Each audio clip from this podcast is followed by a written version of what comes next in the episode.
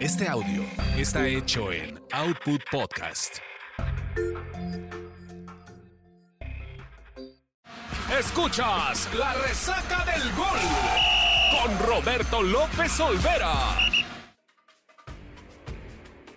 Se han jugado los primeros 90 minutos de la semifinal de ida del Clásico Nacional del Fútbol Mexicano. Una victoria por la mínima de las Águilas del América con gol de Alejandro Sendejas ante unas Chivas que fueron mucho mejor en la primera parte, ante unas Chivas que propusieron, que llegaron, que tocaron la puerta pero no pudieron. Sin duda, fue el mejor momento de las Chivas durante todo el torneo, su mejor fútbol. Fueron voraces en el ataque, hubo jugadas muy interesantes como esa primera acción donde un gran pase filtrado a Alexis Vega pone al delantero de las Chivas solo frente al marco americanista y que su disparo cruzado terminó en las manos por un desvío de Luis Ángel Malagón, la gran figura del partido, el portero de las Águilas del América que encontró el marco perfecto para levantar la voz y decir, yo soy el dueño del marco americanista y nadie me lo va a quitar. Hay portero para rato en las Águilas del América el ex jugador del Necaxa y de Monarcas Morelia, levantó la mano. Y no solo eso, lo hizo en el mejor escenario posible, en un clásico nacional, en una instancia tan importante como las semifinales. Al menos cuatro tajadas memorables. Parecía que ayer Luis Ángel Malagón se había comido a Celada, Adrián Chávez y a Guillermo Ochoa.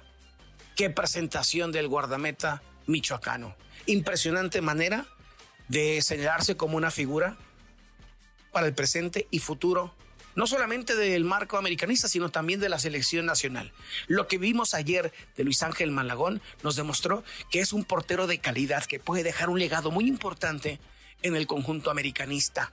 El portero se robó todas, todas las portadas de los periódicos deportivos. El portero del América se hizo grande en el mejor partido posible. La gran figura del América fue su portero porque las Chivas no pudieron meter gol. Y qué pena porque las Chivas jugaron un fútbol muy interesante. Los primeros 20 minutos del partido fueron amos y señores del encuentro. Con un ritmo de juego, el equipo de Paunovic vio por algunos momentos a un América vulnerable, pero no pudo concretar.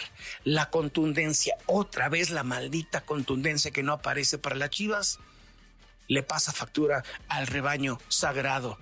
No pudieron meter gol con un buen fútbol. Alexis Vega no pudo meterla, no pudo sacar ventaja en su casa. Y esto posiblemente pueda ser determinante para ver qué equipo accede a la gran final del fútbol mexicano.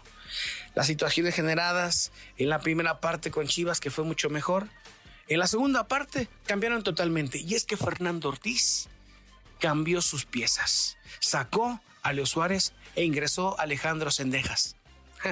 Un hombre con pasado chiva se iba a convertir en el verdugo del conjunto rojiblanco.